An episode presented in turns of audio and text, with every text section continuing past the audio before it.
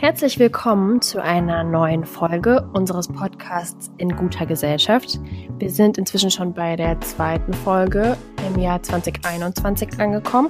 Alle fleißigen HörerInnen haben schon unsere letzte Folge mit Matthias Quent gehört, die uns sehr viel Spaß gemacht hat. Und wir haben heute eine neue Gästin. Natürlich sitzen wir wieder nicht an einem Tisch, sondern dran ein paar Kilometer.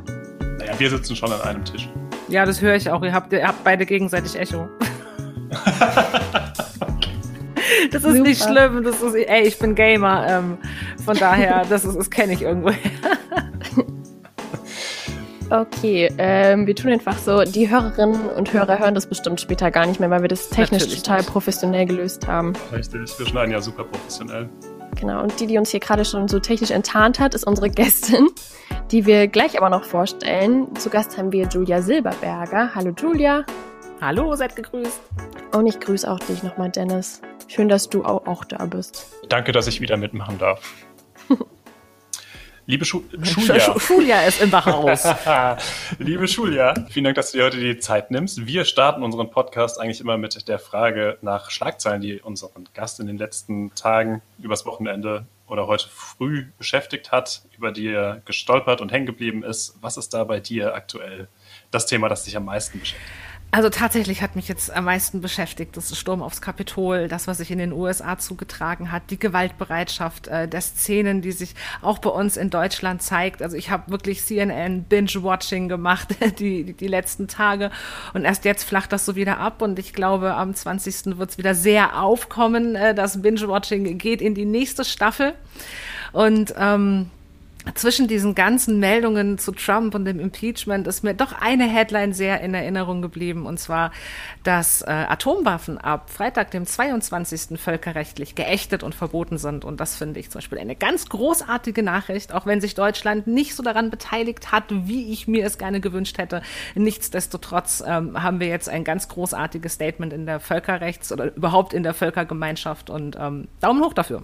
Super, auch wenn so eine Nachricht eigentlich eher mal untergeht. Ja. Du liest also auch Seite 8 in der Zeitung. Tatsächlich tue ich das, aber in diesem Fall hat es ähm, den Weg in meine Newsfeed bei Facebook gefunden und ähm, dachte, oh wow, cool, das habe ich auch überhaupt nicht mitbekommen und äh, draufgeklickt und gesagt, super Sache, gefällt mir. Und vielleicht nochmal kurz zur Einordnung, falls sich jemand fragt, der oder die das im Februar jetzt gerade zu hören bekommt. Wir nehmen ein bisschen früher auf, deswegen sprechen wir hier noch ein bisschen über Januar-Themen. Ach so, das ist natürlich ähm, okay. das ist aber überhaupt kein Thema. Es geht ja um das, was dich beschäftigt. Wir wollen dich jetzt vorstellen. Anna wird das übernehmen und ein bisschen aus deiner Vita erzählen, das, was wir dazu rausfinden konnten. Und du darfst dann gerne drauf eingehen und okay. ergänzen, wie du magst. Julia Silberberger kommt aus Berlin. Sie ist eigentlich gelernte Betriebswirtin und seit 2013 engagiert sie sich gegen Verschwörungsideologien und ideologischen Missbrauch. 2014 hat sie dann die Organisation Der Goldene Aluhut gegründet. Das ist eine Aufklärungsorganisation über Verschwörungsideologien, die aber auch humoristisch und satirisch arbeitet.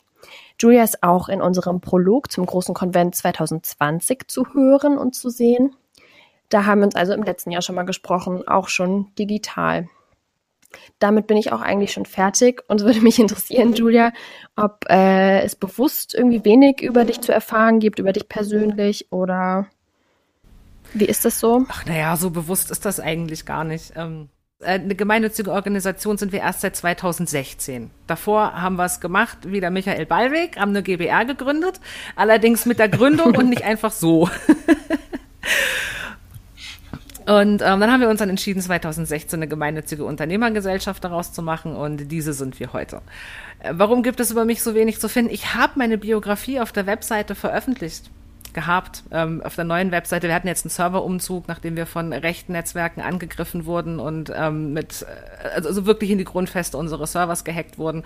Und ähm, ich werde die Biografie auch wieder online nehmen. Aktuell ist sie noch nicht wieder drauf. Da steht alles Wichtige eigentlich auch nochmal drin. Ähm, wie ist es mir in der Sekte ergangen? Was habe ich dort erlebt? Wieso mache ich die Arbeit, die ich heute mache, damit ich das alles eben nicht immer und immer wieder erzählen muss?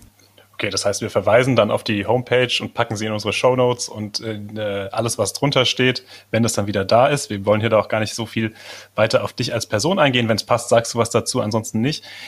Zurück zum Goldenen Aluhut. Wie kam es zur Gründung der Organisation? Mit wem machst du das? Äh, und was war der eigentliche Gedanke bei Gründung? Schieß los. Wir haben ja auch Hörerinnen, die nicht äh, genau wissen, was du machst und für die noch einmal. Für die noch einmal die lustige Geschichte vom goldenen Aluhut. Ähm, es begab sich im September 2014 dass ich in einer meiner Facebook-Gruppen unterwegs war und äh, in, in denen man auch über Verschwörungstheorien, ähm, Verschwörungserzählungen, Ideologien etc. diskutiert hat, wie man sie widerlegen kann. Und da war irgendein total verrückter Beitrag. Ich habe schon völlig vergessen, was das war. Und ich kommentierte drunter, die sind alle so doof, die kriegen von mir irgendwann mal einen Preis, den nenne ich dann Dunning-Kruger Award oder goldener Aluhut. Und ähm, die Gruppe hat Beifall geklatscht und gesagt, ja, super, mal ein goldener Aluhut, das klingt total fluffig und so, das musst du unbedingt machen. Und ich so, oh Gott, was habe ich mir da wieder aufgehalst? Und ähm, ich sollte sofort die Facebook-Seite anmelden, was ich auch getan habe.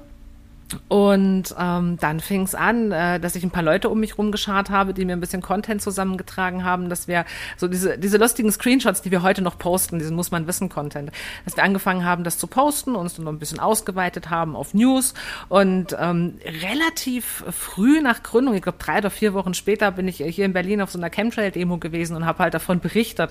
Und da sind ganz viele Leute auf uns aufmerksam geworden, also viele Leute in Anführungsstrichen, da haben wir dann plötzlich von 600 auf 1000 Follower Follower uns aufgebläht, wenn man überlegt, dass wir heute so knapp 150.000 haben. Nun gut. Ähm, so begann der Weg äh, im Endeffekt in die Aufklärungsarbeit, weil ich festgestellt habe, dass da total viel Potenzial dahinter steckt, dass mir das auch total viel Spaß macht. Und ähm, die, die Gesellschaft noch gar nicht so aufgeklärt ist über Verschwörungserzählungen, wie ich am Anfang gedacht habe. Ich dachte eigentlich, ich komme da in eine bestehende Szene rein und die Gesellschaft weiß schon voll Bescheid. Und ähm, ich bin hier die Doofe, die keine Ahnung hat. Und dann äh, wurde mir relativ schnell klar, dass ähm, das anders ist, dass auch aus meinem Sektenausstieg heraus ich da eine gewisse Grundexpertise mitbringe, weil ich verstehen kann, wie Menschen ticken, die Opfer von ideologischem Missbrauch geworden sind, die ihr Heil in irgendwelchen Heilsbringern suchen, wie der Name ja schon sagt, in Sekten oder anderen destruktiven Gruppen, ideologischen Konstrukten, Weltbildern, die auf Menschenfeindlichkeit basieren, auf diesem dualistischen Weltbild, dieses Gut-Böse, ne? wir, die Erwachten gegen die anderen, die noch schlafen, wir müssen sie aufwecken, wir müssen ein Predigtwerk machen oder was weiß ich. All diese Dinge kamen mir so unendlich bekannt vor. Alles, was ich in dieser Welt der Verschwörung Verschwörungsideologien erlebt habe, kam mir aus meiner Sektenzeit so unheimlich bekannt vor. Und ähm, dazu kam dann halt eben die Expertise, die man sich sowieso aneignet, wenn man die ganze Zeit in diesen verschwörungsideologischen Gruppen unterwegs ist und nach Content sucht. Man beforscht das Ganze. Das machen wir jetzt seit sechs Jahren. Also das ist inzwischen eine richtige Feldforschung, die wir da auch betreiben. In 150, 180 verschiedenen Gruppen, das verteilt sich ja auf so verschiedene Admins bei uns auch. Jeder hat so sein Fachgebiet. Und dann wurden wir relativ schnell für Vorträge gebucht. Stimmt, 2015 habe ich den ersten Award vergeben. Ich gesagt, pass auf, das Ding, das mache ich. Bam, das mache ich jetzt. Goldener Aluhut, das mache ich auf jeden Fall. Ich miete mir irgendwo ein kleines Theater und lass mir so ein paar Awards machen und dann machen wir so einen Vortragsabend und zack, fertig. Das habe ich auch gemacht. Das war noch total unorganisiert und chaotisch und ging irgendwie fünf Stunden lang, weil wir überhaupt kein Konzept hatten. Aber das Publikum hat gefeiert, wir haben gefeiert und ähm, ich habe es fortgeführt, perfektioniert äh, bis zu den Shows, die wir jetzt halt eben heute machen in meinem Heimathafen Neukölln Ende Oktober. Und hier sind wir, machen jede Menge Workshops, jede Menge Vortragsarbeiten. Äh, unsere Zielgruppe sind Schulen, Lehrkräfte, äh, behördliche Institutionen. Äh, wir werden von allerlei Organisationen angefragt, national, international inzwischen sogar auch. Ähm, da hat sich unheimlich viel draus entwickelt, was mich sehr, sehr, sehr stolz macht. Was ich nie gedacht hätte, dass das am Anfang mit diesem dämlichen Witz, nachdem ich zwei Gläser Wein getrunken hatte, diesen Witz in dieser Facebook-Gruppe gemacht habe, dass das mal so ein Riesending wird. Benutzt du noch Facebook, Anna?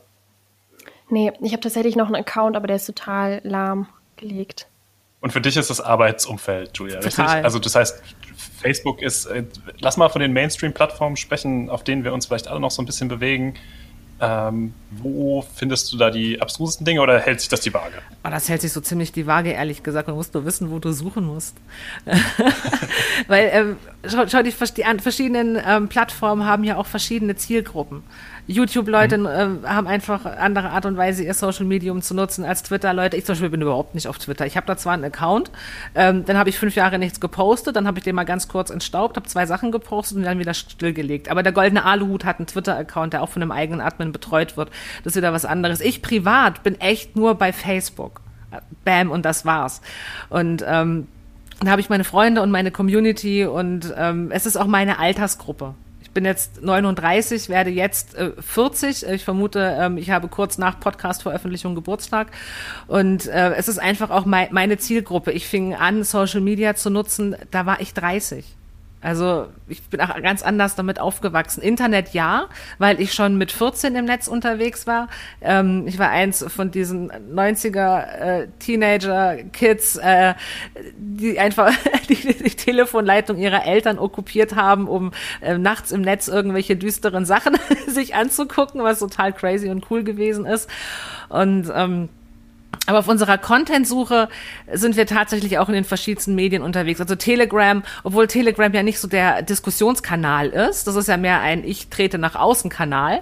Und äh, da zieht man zwar auch schon mal den ein oder anderen Content raus, ist aber mehr so eine Informationsquelle. Wirklich Spaß macht tatsächlich äh, nur die Plattform, auf der auch wirklich diskutiert wird weil aus ähm, einem Post meistens die großartigsten Diskussionen entstehen. Und was noch viel interessanter ist als der Eingangspost, sind die ganzen Verlinkungen und Kommentare, die dann von den Leuten noch kommen. Was ich irgendwie interessant finde, darüber haben Dennis und ich vorhin auch kurz geredet, du sammelst ja im Prinzip oder ihr als Team Informationen über Desinformationen, so ein bisschen, oder? Genau. Also wie wichtig ist es denn da, dass du die Verschwörungsideologien dann wiederum aber irgendwie richtig abbildest? Weißt du, was, was ich meine? Das ist irgendwie so ein merkwürdiges Spannungsfeld. Ich verstehe vollkommen, was du meinst. Deswegen ist der Kontext, äh, in dem gepostet wird, auch immer unheimlich wichtig. Man ähm, kann es auch ganz schnell falsch machen, indem man äh, Content postet, der zwar aufklärend wirken soll, aber indem man beleidigende Inhalte postet. Also beleidigend im Sinne von, man beleidigt den Content-Ersteller, ja, von dem man den Screenshot hat, ähm, in, in seinem Beitragsteaser oder man zensiert die Namen nicht, sodass die Personen von der Community gefunden werden können, gestalkt werden können und und beleidigt werden können.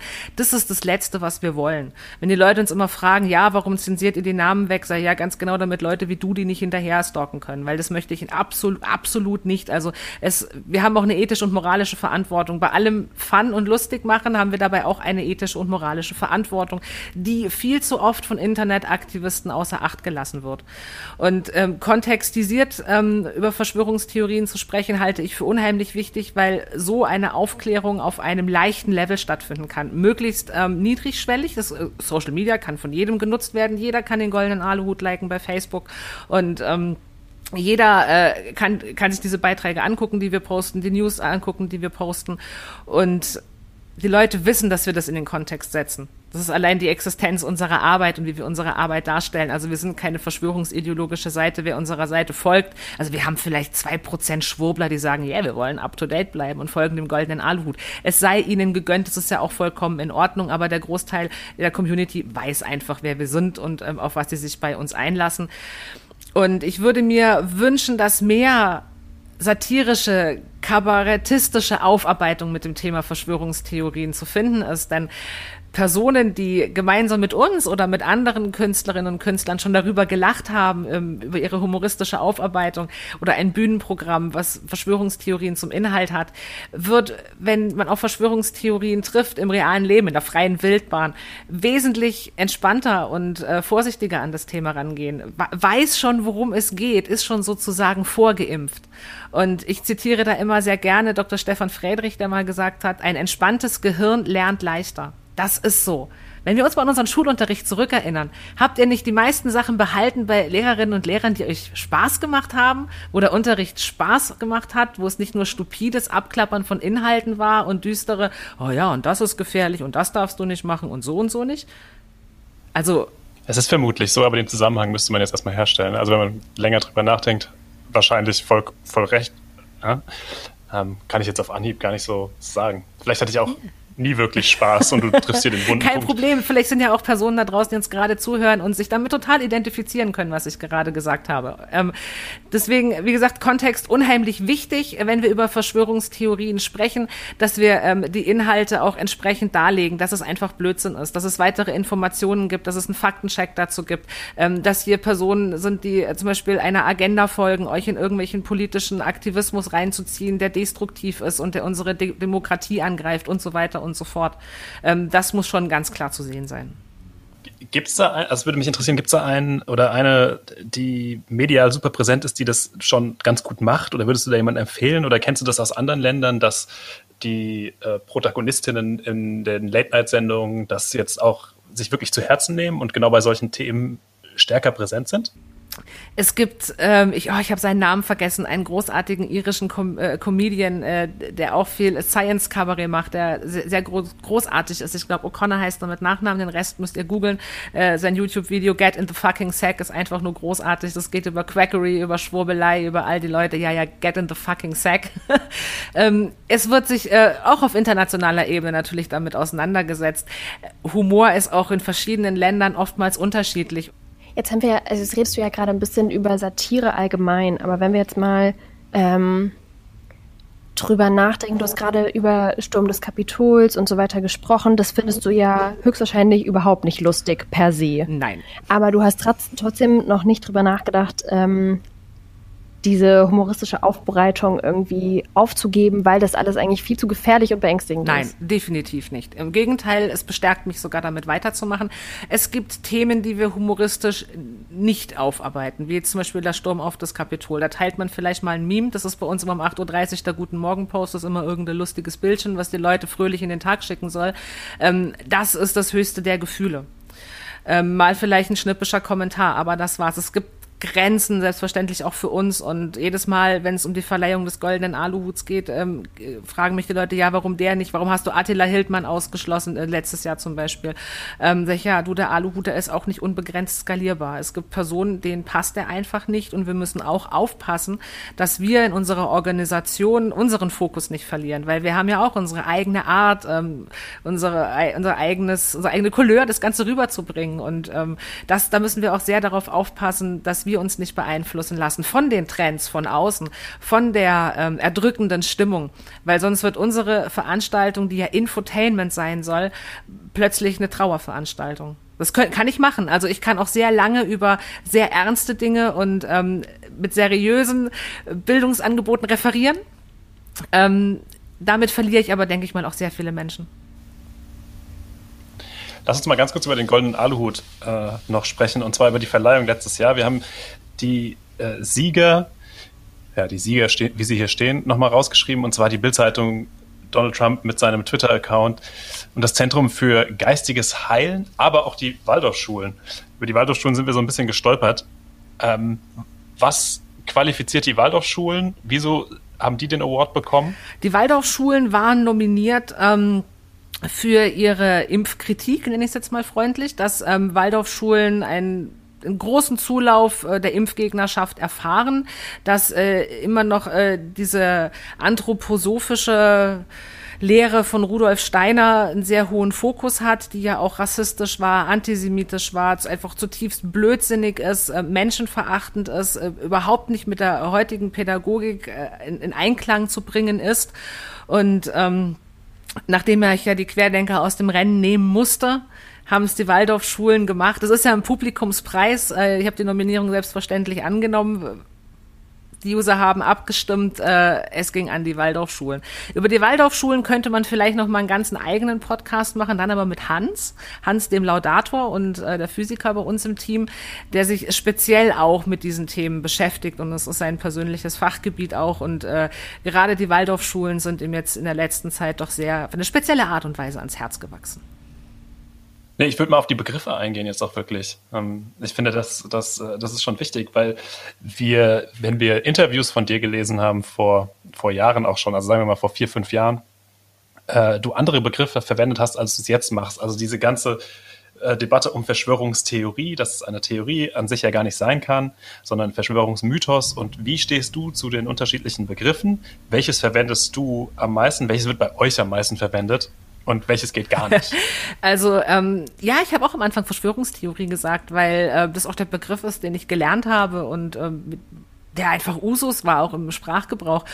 Und je mehr das Bewusstsein der Gesellschaft dafür geschärft wurde, der Forschenden geschärft wurde, von uns äh, geschärft wurde, desto mehr hat sich der Begriff Verschwörungsideologie herauskristallisiert. Denn es ist ein Glaubenskonstrukt, das ist ein Weltbild, das man auch verteidigt wie einen Glauben ein Gottglauben.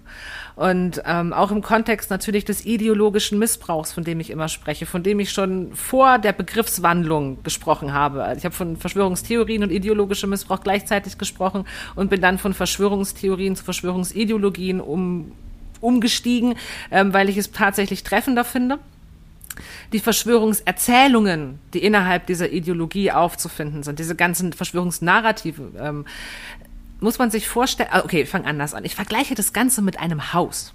Ja, du hast das Haus, das äh, die Ideologie darstellt, dieses Mindset des Verschwörungsideologen oder der Verschwörungsideologin. Und da gibt es verschiedene Stockwerke mit den verschiedenen Verschwörungserzählungen, wie zum Beispiel Richtung Chemtrails oder Reichsbürger oder Big Pharma oder hier der Bill Gates und so weiter. Und auf diesen Etagen gibt es natürlich auch verschiedene Wohnungen, ähm, wie die Querdenkerbewegung, die wohnt da drin. Oder dann wohnen da vielleicht die Impfgegner auf der anderen Seite. Und mit Fake News sind diese Wohnungen eingerichtet. Und diese ganzen Falschmeldungen, die dann durchs Netz grassieren und die Hoaxes, ähm, da macht man sich dann sein Interieur.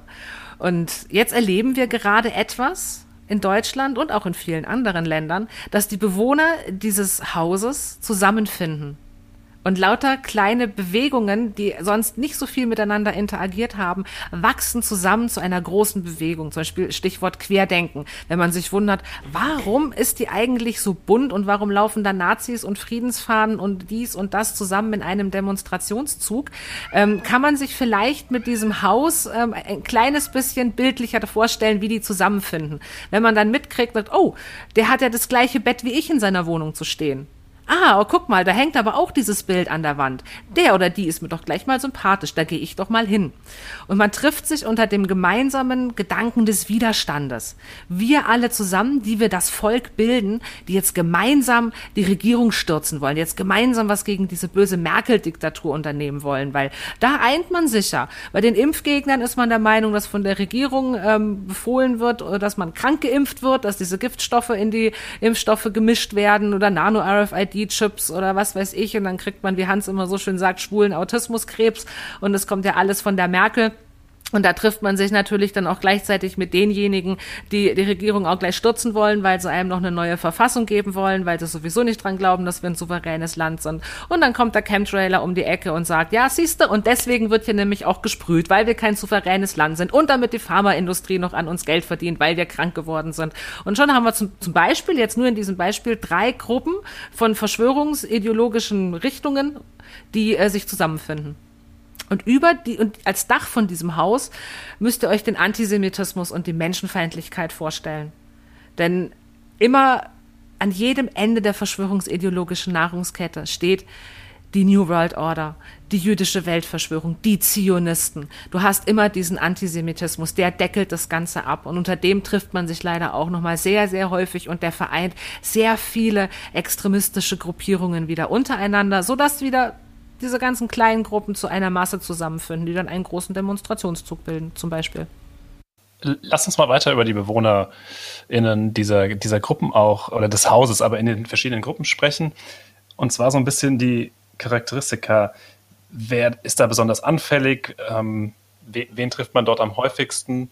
Auch weil du jetzt schon erwähnt hattest, dass ja fundamentale Glaubensstrukturen ähm, ganz bedeutend sind, um überhaupt in dieses Haus einzuziehen. Also welche, welche Menschen kann man dort immer wieder begegnen? Die an Verschwörungsideologien glauben, sind unheimlich unterschiedlich. Man kann nicht sagen, ähm, ja, die sind so oder die sind so oder das oder jenes oder folgendes. Äh, trifft sie alle. Äh, wenn man danach geht, ist der typische Verschwörungsideologe männlich, ähm, um die 40, äh, weiß und äh, gebildet. Das ist ähm, ungefähr ein, ein, ein Durchschnitt auf, auf viele Menschen zutrifft.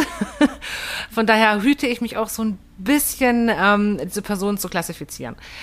Was sie allerdings gemein haben, ist, dass ein Grundgedanke des Zweifelns da ist. Irgendein Initialereignis hat stattgefunden in ihrem Leben, dass sie an diese Verschwörungsideologie, Verschwörungserzählungen gebunden hat. Vielleicht sind es Personen, die selbst schon in einer Diktatur aufgewachsen sind und daher Angst haben, wieder in einem Staat zu landen, der eine Diktatur errichten möchte oder ähm, der eventuell eine Diktatur ist, eine versteckte Diktatur. Diese Angst, ähm, die erleben wir zum Beispiel häufig bei Personen, aus den neuen Bundesländern, die so in meinem Alter sind, so um die 40 oder älter sind, die natürlich bereits schon in einer Diktatur aufgewachsen sind. Und da kann ich diese Ängste auch sehr gut nachvollziehen, die dem Ganzen zugrunde liegen. Das sind persönliche Erfahrungen, Schicksalsschläge, die man erlebt hat. Personen, die eventuell einem Justizirrtum erlegen sind und von der Reichsbürgerideologie abgegriffen werden, die sagen, ja, natürlich, die Justiz will ja gar keine Gerechtigkeit üben in diesem Land, weil die Justiz ja gar nicht frei ist und von den Alliierten kontrolliert wird. Oder jemand ähm, hat eine niederschmetternde Diagnose erhalten und sucht sich äh, Hilfe oder Hoffnung in alternativmedizinischen Gruppen im Internet. Da ist ja Facebook auch immer noch sehr aktiv mit alternativmedizinischen Gruppen und trifft dort auf Verschwörungserzählungen um die große Pharmaindustrie, die mit äh, unserer Heilung nur Geld verdienen will, indem sie uns krank macht. Oder dass man nicht zum Arzt gehen soll, weil hier kommen wir zum Beispiel wieder zu antisemitischen Verschwörungserzählungen, zum Beispiel germanische Heilkunde. Ja, wenn du Krebs hast, geh bloß nicht zum Arzt Chemotherapie wurde von Juden erfunden, um nicht Juden zu töten. Mach das bloß nicht. Ja, gib dich bloß nicht in evidenzbasierte medizinische Behandlung. Nimm dieses Mittelchen, jenes Mittelchen oder wie die germanische Heilkunde sagt, dein Krebs ist nicht die Krankheit, sondern ist die Heilung eines Konfliktes. Du musst dich mit deinem Konflikt auseinandersetzen und diesen Konflikt lösen und dann tritt die eigentliche Genesung ein. Aber wenn du deinen Krebs behandeln lässt, dann ähm, wirst du diesen, diesen, diese Konfliktlösung von innen heraus torpedieren. Deswegen macht es nicht. So, das sind nur diese Aussagen, mit denen dann man konfrontiert wird.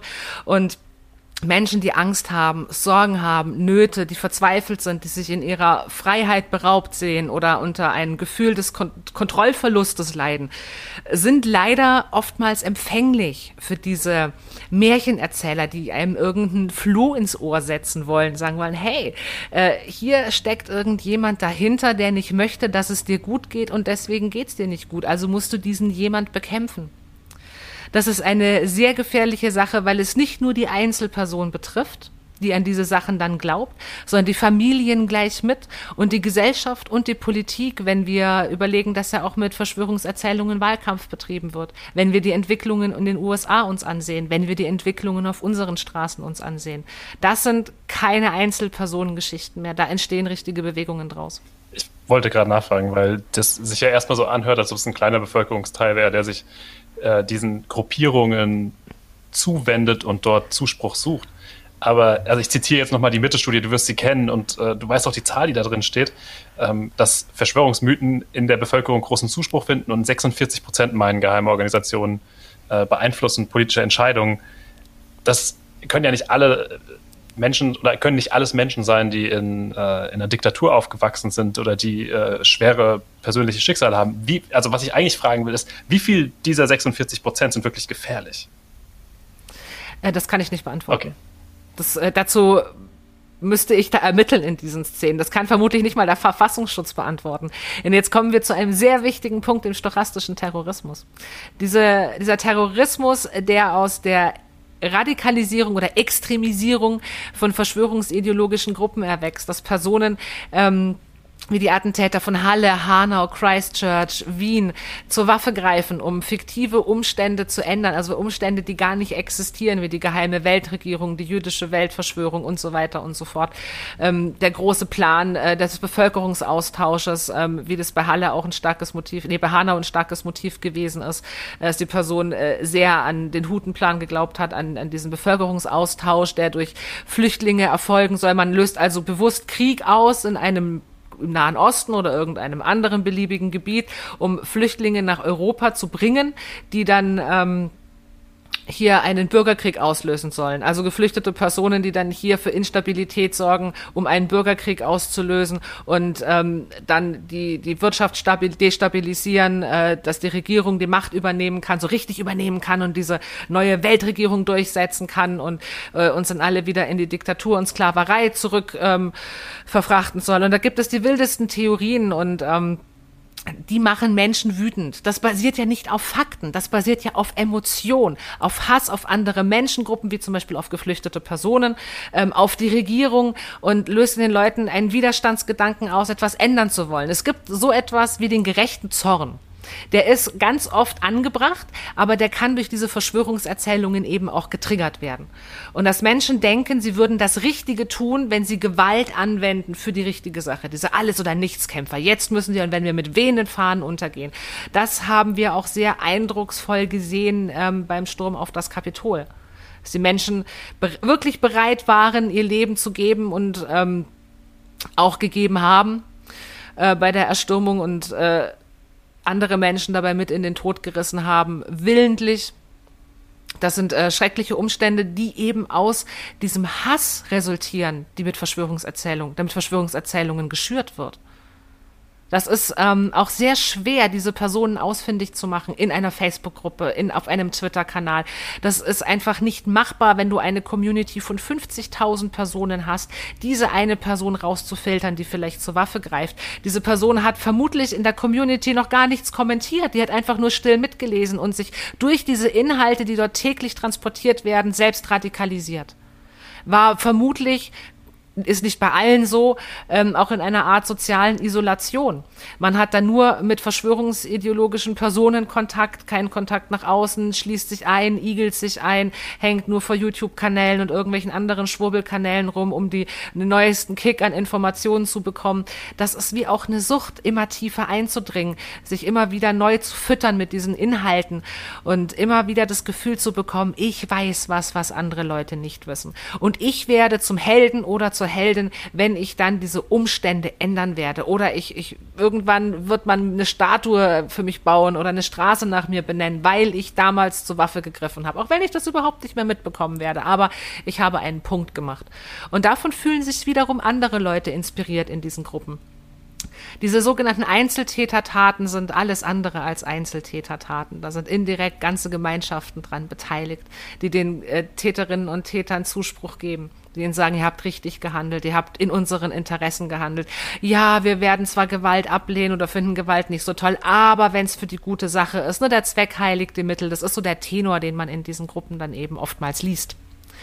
Und daraus ähm, ist eine neue Gefahr erwachsen, der wir uns jetzt erst so richtig bewusst werden. Also mit wir meine ich uns als Gesellschaft.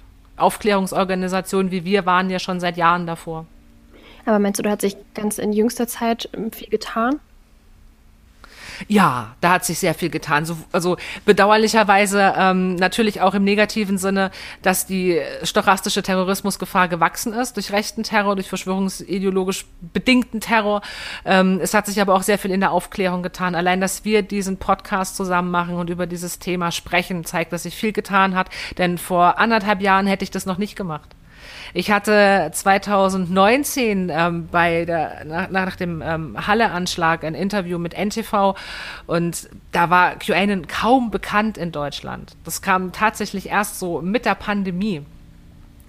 Und ähm, ich muss mir kurz zurück entsinnen an die Fragen, die mir gestellt wurden. Ja, genau. Und ich kann mich noch an die, an die Diskussion in den verschwörungsideologischen Gruppen erinnern, dass sich ähm, äh, Stephen Ballier hat sich zu QAnon bekannt. Und die wussten, nicht mal die Schwurbler wussten, was das ist. Und sie haben erst gemutmaßt, er wäre ein Islamist gewesen, weil das Q haben sie nicht registriert, nur das Anon haben sie gelesen und haben das halt als einen muslimischen Vornamen gewertet. Und er hätte sich selbst eine, eine muslimische Identität gegeben oder irgend so ein Blödsinn haben sie sich dann daraus ähm, zusammengeschworen geschwurbelt. Aber selbst da war das eigentlich noch gar nicht so das Ding. Okay, ich würde gerne noch mal einen Schritt zurückgehen. Ähm, ich habe hier ein Magazin aufgeblättert, weil wir gerade über die Gewaltbereitschaft, die Gefährlichkeit und so gesprochen haben. Ist ganz spannend. Ähm, hier liegt nämlich das Katapult. Ich weiß nicht, ob du das kennst und liest, Julia. Ähm, und hier ist auch eine Grafik, da geht es um Gewaltbilligung und Gewaltbereitschaft ähm, von Menschen mit und ohne Verschwörungsmentalität, wird hier genannt. Aber darauf wollte ich eigentlich gar nicht hinaus, sondern ich habe das äh, Magazin die Tage gelesen und dachte, das würde ich eigentlich gerne Julia fragen. Und zwar ist hier ein Artikel drin, da geht es um Ken Jepsen und viel um Antisemi antisemitische Erzählungen und so weiter.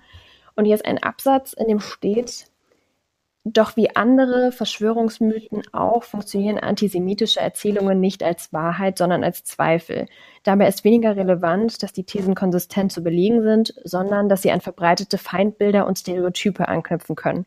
Und darüber bin ich voll gestolpert, weil ich mich zurückerinnert habe an unser Prologgespräch, wo du eigentlich gesagt hast, also wo du Fakten einfach total stark gemacht hast und gesagt hast, es ist doch total cool, wenn wir mit Fakten gegen diese Erzählungen und Mythen und so weiter angehen können. Und jetzt lese ich ja hier, dass es scheinbar gar nicht so viel bringt, mit Fakten dem entgegenzutreten. Du denkst zu kurz, entschuldige, du denkst viel zu kurz.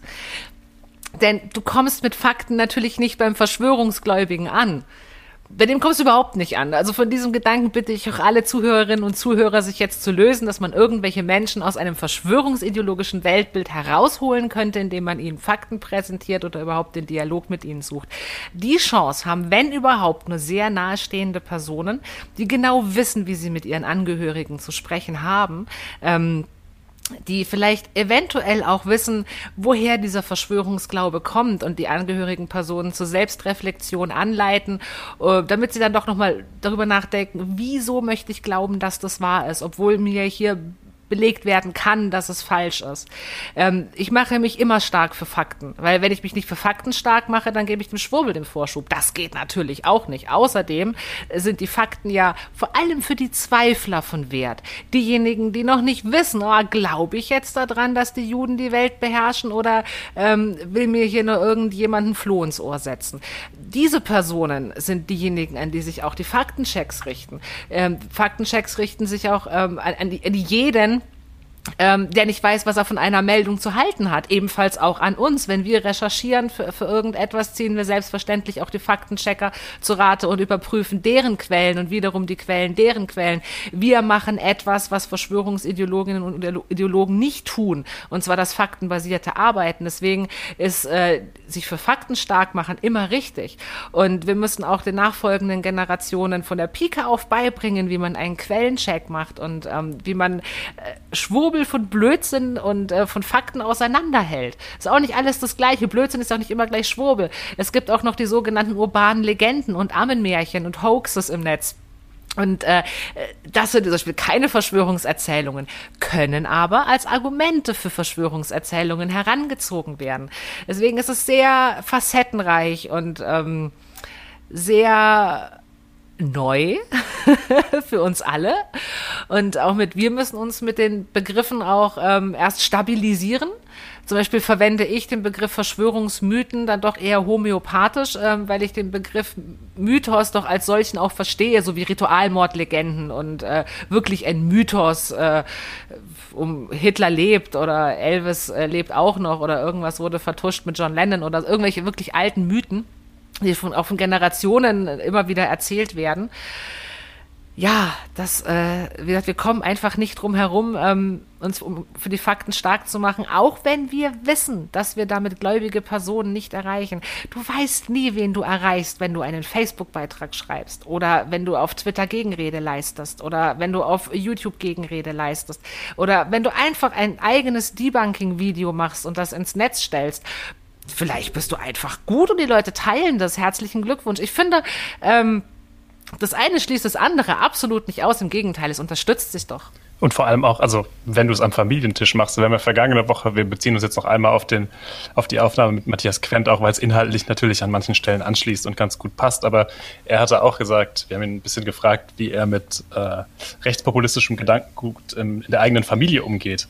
Und sagte dann, es geht nicht immer darum, also ich zitiere ihn, es geht nicht immer darum, äh, den zu überzeugen, mit dem man wirklich spricht, sondern die ZuhörerInnen, die noch im Raum sitzen, einfach mitzunehmen. Ja, also das Gesprächsangebot ist nicht immer nur für die eine Person, die man, wie du jetzt sagst, im Zweifelsfall sowieso nicht erreicht, sondern äh, man schaut noch, wen kann man trotzdem mitnehmen, wo kann man Aufklärung leisten, wo kann man mit Fakten, äh, Statistiken, Studien, wie auch immer arbeiten und äh, Leute, Leute aufklären letztendlich. Ähm, die Aufklärung, das ist eine Frage, die Anna und ich uns relativ häufig gestellt haben ähm, kann man betreiben, wenn man weiß, gegen was man ankämpft. Äh, du hast jetzt auch in den letzten 30, äh, 35 Minuten schon wahnsinnig viele Verschwörungsideologien genannt. Kennst wahrscheinlich Tausende. Wie hoch ist denn deine Screentime am Tag so? Mein was? Deine Screentime, Screen oh. ja. ähm, ja, pass auf. Äh, wenn, wenn ich mich frühest gleich ransetze ans Office, na gut, da gehe ich eine Stunde. Nee, ist eigentlich die ganze Zeit am Rechner. Ich sitze, selbst in meiner Freizeit sitze ich am Rechner. Ich zocke leidenschaftlich gern World of Warcraft und habe drei Raid-Tage die Woche. Da muss ich auch am Rechner sitzen. Und ähm, ich zeichne am Rechner und ich, äh, ich bin ein unheimlich digitaler Mensch. Das war ich schon immer. Schon seit, seit ich 14 bin, sitze ich sehr viel am Rechner und ähm, why the heck not? Im, Im, Sommer ist es wieder was anderes. Da züchte ich Chilis und äh, Kochen ist ein Hobby und Kräuter ist ein Hobby und, und solche Sachen und habe einen eigenen Balkongarten und so weiter und so fort. Aber äh, auch das minimiert meine Screen, Screen Time nur die, wenig, die weil im Sommer ist man ja sein. länger. Absolut. Aber die, also was, was dann natürlich so ein bisschen mitschwingt, ist, wie bleibst du oder wie bleibt ihr? Ähm, wir kommen gleich nochmal auf dich und deine, deine äh, wissenschaftlichen und ehrenamtlich wissenschaftlichen Kolleginnen zu sprechen. Aber mhm. wie äh, verschafft man sich einen Überblick bei diesem, diesem Unmengen an äh, Verschwörungsideologien. Das heißt, gibt's dann, wo gibt es Updates? Was gibt es Neues? Also wie bleibt man einfach auf dem Laufenden? Du hast eine riesen, einen riesen Fundus, äh, wie ich das gelesen habe, an äh, verschiedenen Ideologien. Und wie kommt man auf Content? Wo kriegt man Neues? Ja, also zum einen haben wir ja eine, einen sehr großen Gruppenpool, aus dem wir schöpfen können. Da sind äh, allgemeine verschwörungsideologische Gruppen dabei, so wie reale Verschwörungen, die öffentlich zugänglich sind und die jeder lesen kann. Dann gibt es auch so lustigen Blödsinn wie ähm, Organe nachwachsen lassen durchs Unterbewusstsein, Zähne natürlich nachwachsen lassen oder ähm, die Zirbeldrüse natürlich öffnen und so, so ein Käse man weiß natürlich schon, äh, wo man seinen Kram zu finden hat. In diesen Gruppen werden ja auch immer wieder Links zu neuen Gruppen gepostet. Hey, hier, ich habe eine neue Gruppe aufgemacht. Wollen wir da vielleicht mal alle zusammen diskutieren? Und schwupps ist der goldene Aluhut mit einer Sockenpuppe auch in dieser Gruppe und findet wieder neuen Content. Und dann haben wir eine Riesenschar an NWO-Geheimagenten, die für uns natürlich auch Content suchen. Das machen die vollkommen freiwillig. Die schicken uns das Zeug in in Massen auf unsere Social Media Kanäle. Wir werden getaggt. Wir haben streckenweise mehr Content, als dass wir ihn eigentlich posten könnten. Deswegen haben wir ein großes Archiv in unserer Cloud, in die wir alles ablegen. Und äh, wenn Studierende oder Bildungsorganisationen sich an uns wenden und fragen, hey, äh, könnten wir vielleicht mal ein bisschen Content für euch nehmen, für unsere Studienarbeit? Hier habt ihr die Cloud. Nehmt, was immer ihr braucht. Gönnt euch. Es ist tatsächlich, wenn man einmal reingefunden hat, gar nicht mal so schwer, up-to-date zu bleiben. Ähm, wir hatten kürzlich erst äh, die Diskussion, gestern oder vorgestern war das in unserem Teamchat, dass der gute alte Esoterik-Schwurbel so ein bisschen aus dem Trend geraten ist. Solche Sachen wie Black Goo, ähm, das intelligente Öl oder monoatomisches Gold, das sind äh, so Sachen, die sind über, über Corona und über die ganzen Rechten und so, das ist total in den Hintergrund gerückt. Die Leichtigkeit, die lustigen Sachen, mit denen wir uns äh, vor fünf, sechs Jahren beschäftigt haben, was noch heißer Content auf unserer Facebook-Seite war, ist jetzt halt nur noch so, oh wow, stimmt, das gibt's ja auch noch. Ähm, ja, aber es gibt es noch, es ist nicht weg. Lass mich nochmal bei der, bei der Wissenschaft ein bisschen weiter äh, mit, ja, mit dir drüber reden. Du hast äh, eingangs relativ häufig von wir gesprochen oder von uns, also von der, der Gruppe um dich herum, die da mit dir arbeiten und äh, endlos viel Zeit und äh, Mühe, Arbeit reinstecken.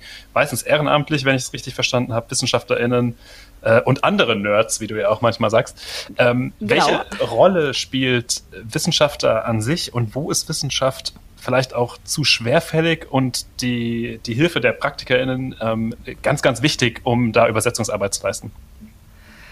Ja, viele Personen äh, verstehen oftmals nicht, was ähm, Wissenschaftlerinnen und Wissenschaftler ihnen sagen möchten.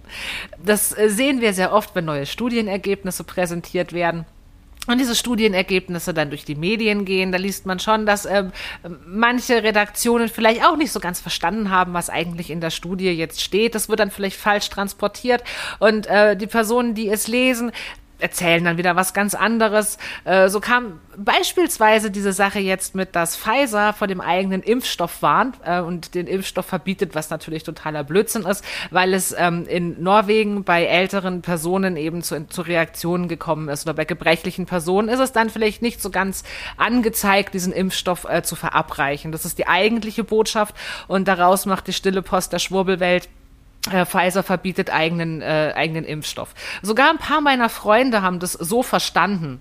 Ähm, da braucht es tatsächlich jemanden, der übersetzt, der äh, Leuten erklärt, äh, was will die Wissenschaft eigentlich? Warum braucht die Wissenschaft so lange, um Wissen zu schaffen? Wie validiert man Daten? Was ist Falsifizierung? Wie werden Studien gelesen? Ähm, was hat es mit diesen ganzen Corona-Zahlen auf sich? Was ist der Inzidenzwert? Das sind oftmals solche Sachen. Ähm, erklär's mir, als wäre ich vier Jahre alt. Das ist so ein schöner Wahlspruch von mir immer. Erklär's mir, als wäre ich vier Jahre alt. Ich möchte es verstehen, nicht nur auf ich, hab's, ich möchte es nicht nur gehört haben, ich möchte es auch tatsächlich verstanden haben, in möglichst einfachen Analogien.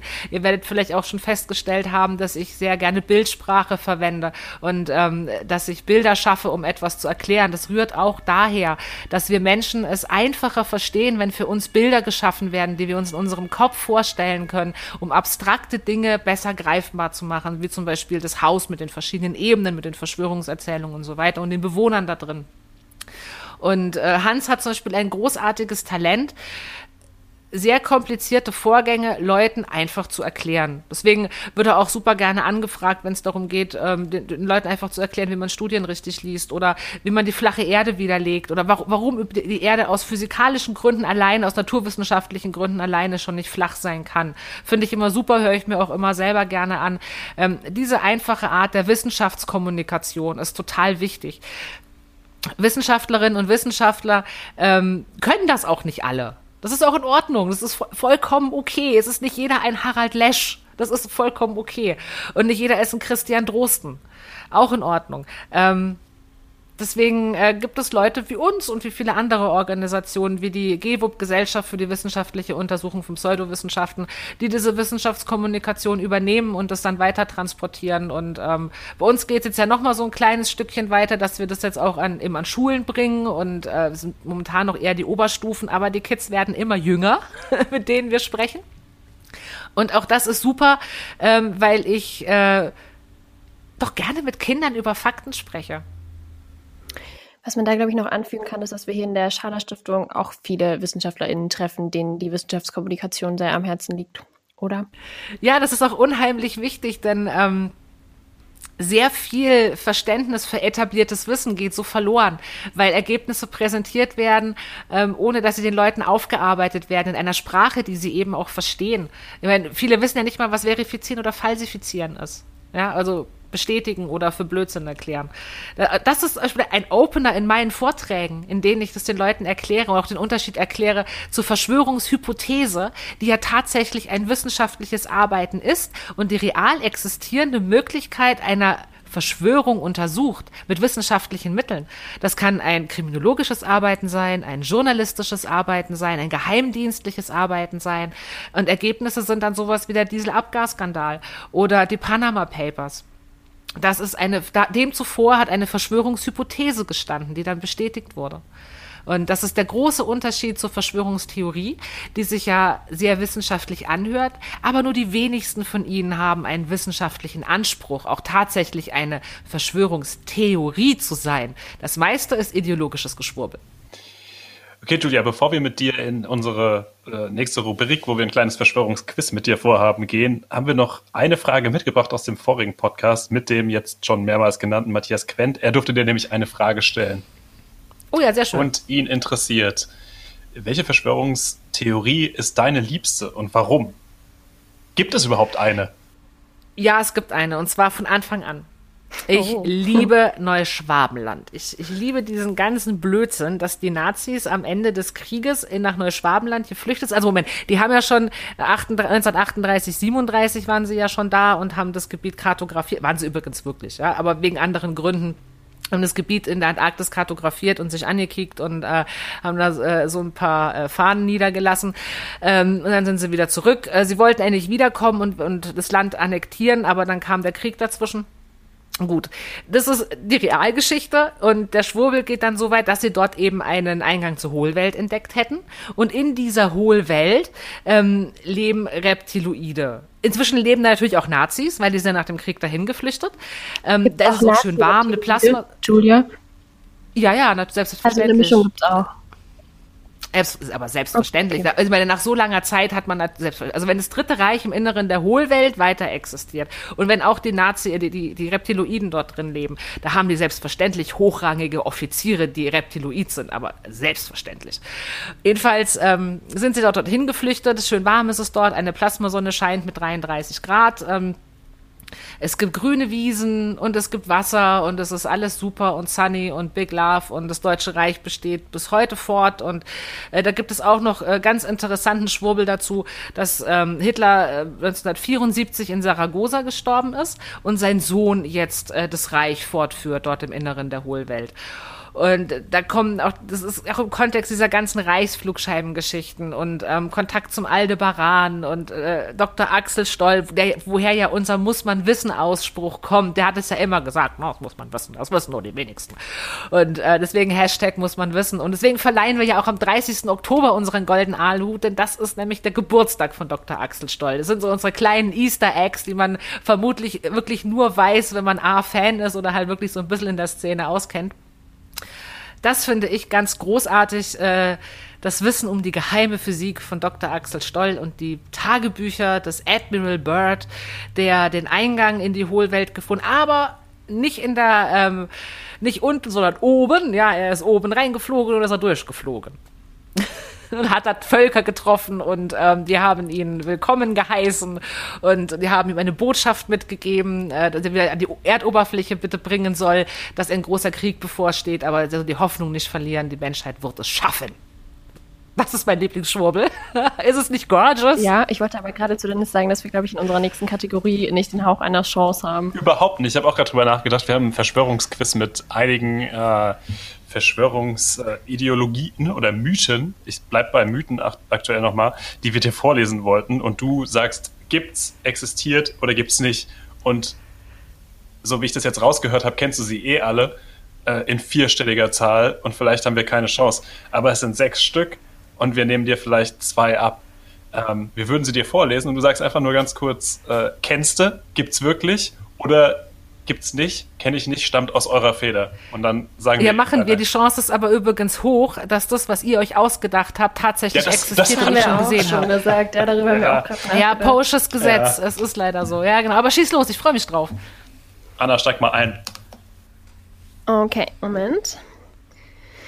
Das Berliner Trinkwasser ist vergiftet, um die Bevölkerung ruhig zu stellen. Das gesamte Trinkwasser ist vergiftet, um die Bevölkerung ruhig zu stellen, Überall. bundesweit. Überall. Außer in Russland. Außer in Russland, da wird aber auch kein Chemtrails gespült. Ja, weiter. Okay, weiter. Disney's Frozen ist produziert, damit beim Google nicht mehr ausschließlich Bilder der vermeintlich gefrorenen Leiche von Walt Disney erscheinen.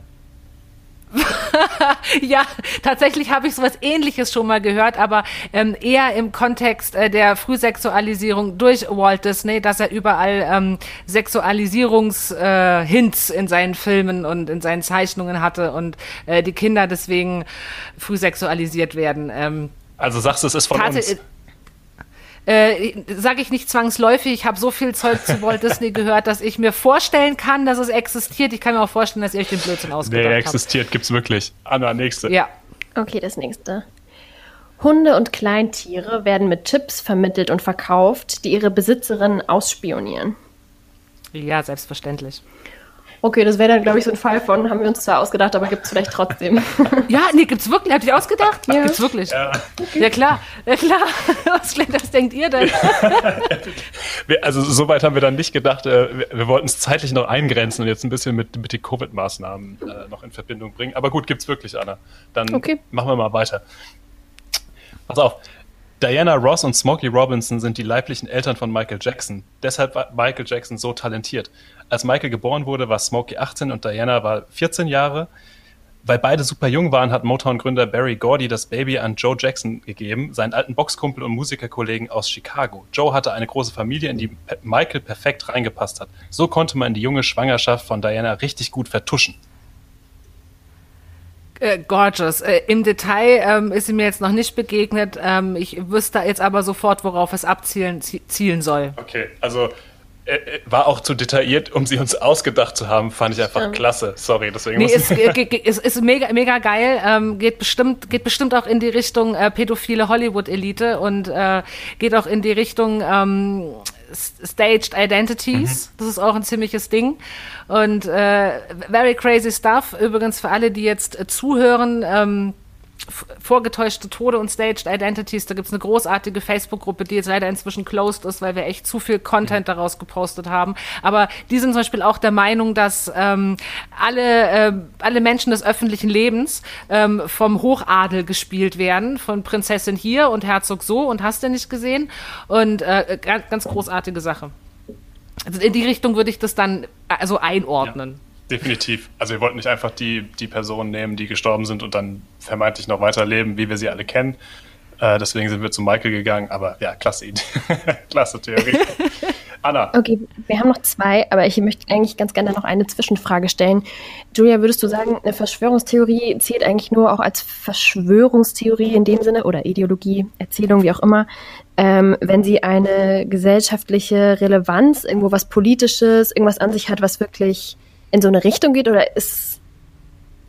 Also weißt du, worauf ich hinaus? Wir haben vorhin überlegt, was ist irgendwie so eine Erzählung, aber keine Verschwörungstheorie, weil sie keine gesellschaftliche Relevanz hat oder so. Ja, ja, also ähm, es wird immer die Cui Bono-Frage gestellt. Ne? Wer hat was davon? Also irgendeiner ist immer schuld an der Misere und ähm, mindestens zwei Personen haben sich zu einem illegitimen, düsteren, fiesen, blöden Zweck verschworen oder zusammengetan, um natürlich was Böses zu machen. Da reichen zwei Personen aus, äh, wenn jetzt gesagt wird, die Eltern äh, von, von Michael Jackson haben sich mit irgendwem verschworen, um das Kind irgendwem zu verkaufen. Bam, das hast du deine Verschwörungstheorie. Reicht schon vollkommen aus. Okay, okay. Ähm, dann gibt es aber natürlich auch so Sachen, die primär an sich erstmal keine Verschwörungstheorie sind, sondern ein ähm, etwas, was daraus erwachsen ist, wie jetzt zum Beispiel die Orgonite oder Chembuster oder Engelsessenzen und was weiß ich für Zeug, was man auch nimmt, um Chemtrails auszuleiten oder aufzulösen oder die Prana-Platte Metatron, das ist so eine Schneidplatte, da schneidest du dein Gemüse oder Fleisch halt eben drauf und da wird's energetisiert oder die bösen Energien werden rausgezogen. Das äh, wird an Leute verkauft, die an Chemtrails glauben, ähm, weil man mit denen halt einfach Geld machen kann, weil sie daran glauben, dass das Essen vergiftet ist und weil vielleicht auch die Verkäufer selber an den Blödsinn glauben, klar. Aber okay. das wäre jetzt mal so ein Beispiel von Schwurbel, der dort auf, total auf unwissenschaftlichem Blödsinn basiert, im Kontext zu Verschwörungserzählungen steht, aber selber keine Verschwörungserzählung ist. Okay, okay. Naja, die Nummer 5 hat auch was davon. Also Filme und Serien werden in Deutschland schon immer bewusst synchronisiert, um die Sprachfertigkeit niedrig zu halten und die Bevölkerung von deutschsprachigen Quellen abhängig zu halten. Das habe ich noch nicht gehört. Ist aber gut, oder? Dennis fragt für einen ist, Freund. Ja, in meinem Kopf rattert es gerade, mit, mit was es äh, äh, kollidiert. Aber es ist gut. Ja, ist gut. Danke. Danke. Weil, ja, weil Anna, good, Anna, good job. Danke. Anna und ich haben noch diskutiert, ob es gut wäre und ähm, ich, ich nehme das als großes Plus jetzt für mich. Ähm, ist ausgedacht. Äh, ja, kann man ausbauen, ist groß, aber seid bloß vorsichtig, sonst glaubt das noch jemand. Ja, darauf zielt es ja ab. Es soll ja eventuell jemand glauben. Äh, aber jetzt, wo du gerade davon sprichst, auch nochmal persönliche Frage. Zuckst du manchmal auch selbst und denkst dir, hm, könnte doch sogar sein? Kommt auf die Meldung an. Okay. Also ähm, übrigens dieses Zucken, dieses Erstzucken, das sage ich auch in meinen Workshops, ist vollkommen okay, wenn ihr das habt. Das ist vollkommen normal. Das ist eine menschliche Erstreaktion. Du weißt erstmal nicht, ob die Meldung richtig oder falsch ist. Wir reden hier von Sekundenbruchteilen in deinem Gehirn. Und ähm, wichtig ist es an diesem Punkt, da kommen wir wieder zum Hochhalten der Fakten, dass wir unsere sieben Zwetschgen beisammenhalten und sagen, okay, ähm, ich check das jetzt. Ich überprüfe das jetzt. Erstens, ich gucke mir die Meldung an. Dann recherchiere ich die gegen. Wer teilt das noch? Wie wahrscheinlich ist es? Gibt es Quellen, die dagegen sprechen? Gibt es Gegendarstellungen? Gibt es wissenschaftliche Studien? Gibt es einen Faktencheck? Gibt es dies? Gibt es jenes? Und ähm, dann bewerte ich meine Erstemotion nochmal neu. Und dann kann ich mir die Frage stellen, wieso ich die Erstemotion hatte. Was hat es in mir getriggert? Ist es jetzt vielleicht eine Fake News, die ähm, Gewalt zeigt gegen Kinder oder gegen Tiere, was sehr emotional ist, was mich persönlich auch immer wütend macht, wenn ich sowas sehe. Ähm, da kann einem schon mal ein bisschen das, das, Gehirn durchschmoren. Da ist es halt einfach sehr wichtig, äh, hinzugucken, ob das wirklich stattgefunden hat oder ob damit jetzt ähm, Wahlkampf betrieben werden soll oder Stimmung gemacht werden soll, ich aufgehetzt werden soll gegen bestimmte Bevölkerungsgruppen, was weiß ich. Äh, aber eine Erstemotion zu haben, ist menschlich. Wir sind ja keine Maschinen, um Gottes Willen. Das, das ist gut. Wir machen auch gleich noch ein paar Emotionen mit dir durch. Eine letzte äh, Verschwörungstheorie haben wir noch. Große emotionale Frage. Nein, nein, nein, die kommen, die kommen in, in, in zwei Minuten. Eine haben wir nämlich noch, die sechste. Und zwar, der Klimawandel ist nicht menschengemacht und auch nicht gefährlich. Er wurde von Wissenschaftlerinnen erfunden, um Forschungsgelder zu erhalten und um weltweit den Sozialismus einzuführen.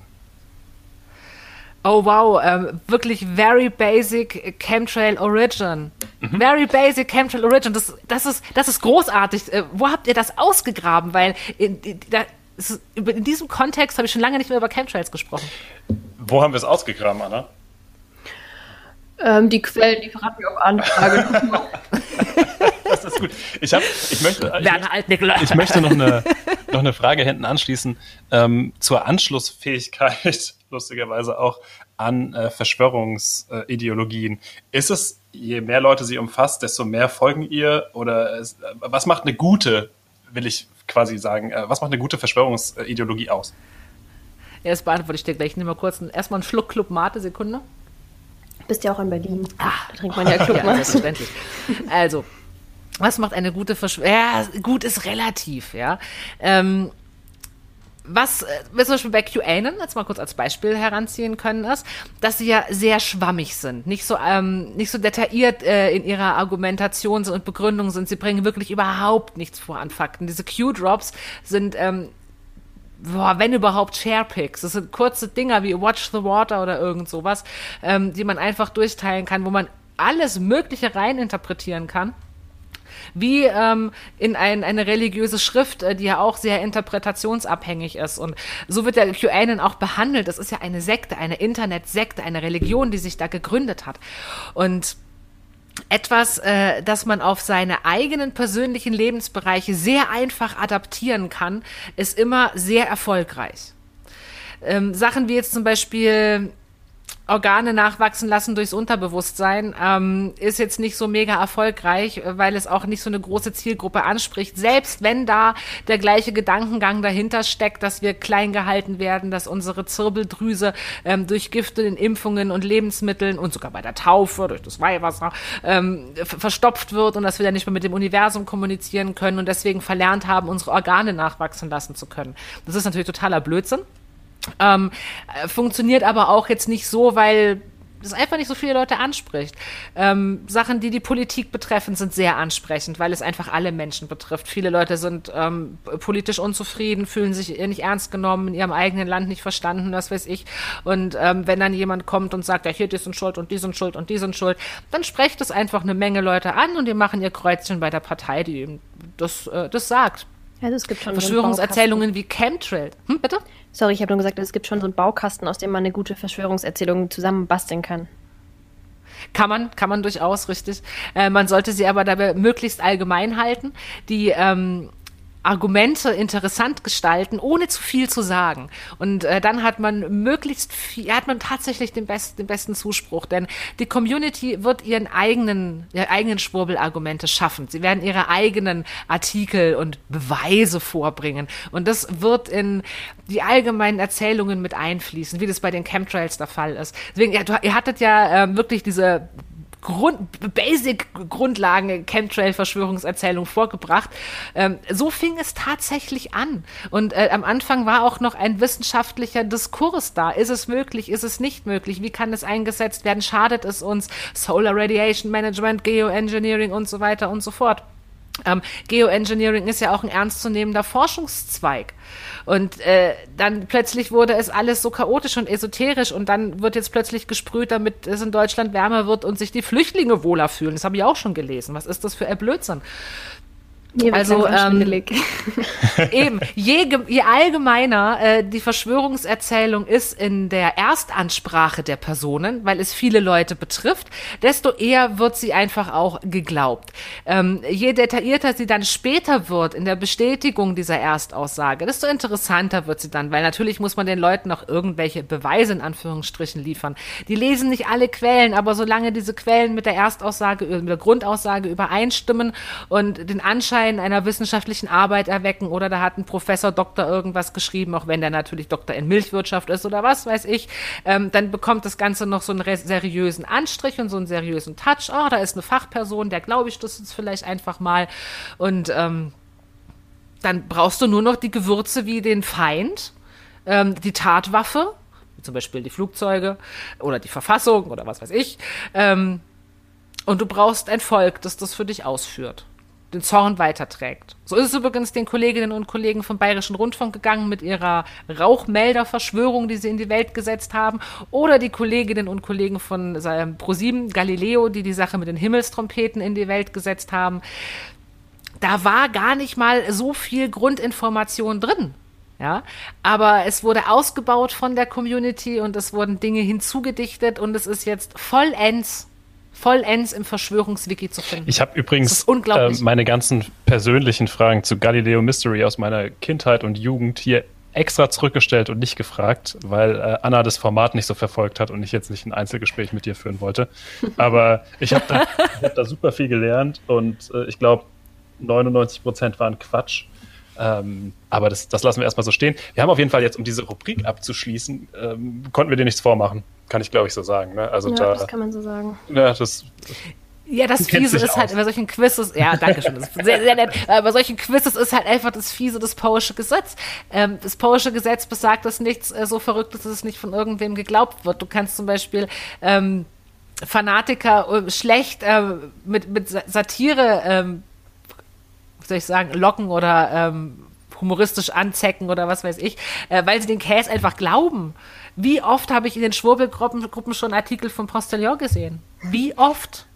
Das ist unfassbar. Und die, die Leute diskutieren darunter und empören sich. Und dann schreibt noch einer drunter und sagt, ja, aber es ist Satire. Und dann kommentiert wieder einer, aber es könnte doch wahr sein. Hm, okay, das ist, ist einfach, es ist egal, was ihr mir erzählt. Ich halte es für wahrscheinlich, dass es Personen glauben oder dass es Personen gibt, die so etwas glauben. Als abschließendes Beispiel, ich habe 2018 ähm, in einer äh, Diskussionsrunde äh, teilgenommen und da kam eine Dame auf mich zu und sagte, großartig, was Sie gesagt haben, super, ich will auch gar nicht mit Ihnen diskutieren, ich wollte Ihnen nur erzählen, meine Schwiegermutter hat mir erzählt, ähm, wir sollen aufhören, Photovoltaikanlagen ähm, aufzustellen, weil es entzieht der Sonne die Energie. Schönen Tag noch. Okay, interessantes Gespräch. ja. Gut. Ähm, Julia, wir haben eine Rubrik, die heißt Emotionen. Da wollen wir uns mit dem befassen, was dich so am meisten und auch wirklich persönlich bewegt. Und da wir heute schon relativ viel über Ängste bei Menschen auch und Wut und Co. gesprochen haben, wollen wir nur das Positive nehmen hier. Und wollen dich fragen, was macht dich zurzeit am meisten glücklich? Zurzeit macht dich am meisten glücklich, ähm, dass ich in meiner Freizeit ein äh, großartiges äh, Team aufbaue, ähm, mit dem ich E-Sports betreibe und äh, tatsächlich auch den ganzen Käse mit dem Schwurbel vergessen kann und dass es in meiner WoW-Gilde absolut kein Ding ist, dass ich eine Person des öffentlichen Lebens bin. Das macht mich echt glücklich ich freue mich auf 2021. Ich freue mich sehr auf dieses Jahr und ähm, ganz egal, wie es mit der Pandemie weitergeht. Ich habe in meinem Leben gelernt, auch durch meinen Sektenausstieg, nie die Hoffnung zu verlieren und egal, was mir das Leben vor die Füße kotzt, ich kann irgendwas Konstruktives draus machen. Das ist doch ein schönes Schlusswort. I hope so. Mache ich mal mit den ausleitenden Worten weiter. Vielen Dank, Julia, dass wir heute mit dir sprechen durften, wenn auch nur digital. Es hat uns sehr viel Spaß gemacht. Danke, Dennis, dass, ich, dass wir beide mit dir sprechen durften und wir wieder heute hier so eine schöne neue Folge aufgenommen haben. Ähm, ansonsten möchte ich noch alle Zuhörerinnen äh, motivieren, uns zu abonnieren auf allen Plattformen, auf denen ihr uns so hört. Schickt uns gerne über alle unsere, äh, vielleicht auch Social Media Kanäle, Anregungen, Feedback zu unserem Podcast. Hört auf jeden Fall auch die restlichen Podcast-Folgen, sowohl die älteren als auch die neuen, die aus der praktisch irrelevant Linie herauskommen. Alle Informationen zu unseren Projekten und Veranstaltungen hier aus der Schader Stiftung findet ihr auf unserer Website und auf unseren Social Media Kanälen. Und seit einer Weile sind wir jetzt auch bei Instagram vertreten. Folgt uns da bitte auch fleißig. Vielen Dank, Julia. Ich habe zu danken, dass ich bei euch Gast sein durfte. Ich wünsche allen auf jeden Fall ein sehr, sehr glückliches 2021. Bleibt bitte alle gesund, bleibt faktentreu und ähm, love. Keine Ahnung, was soll ich noch sagen? I love you. Und gar nichts mehr, aber folgt auch äh, Julia folgt auch dem goldenen Arthur-Hut und nehmt die Angebote wahr, die die euch bieten. Also es ist, äh, wir, wir, arbeiten da gern, gern zusammen und leiten weiter und machen auch Werbung hier für euch. Und der Podcast war ein Riesenspaß. Vielen Dank, mir hat es auch mega Spaß ähm, gemacht. Ich hoffe, dass wir viele, viele Leute damit erreichen. Sehr, Danke. Sehr gerne. Und äh, bis, bis bald. bald. Macht es gut. Tschüss. Ciao, ciao.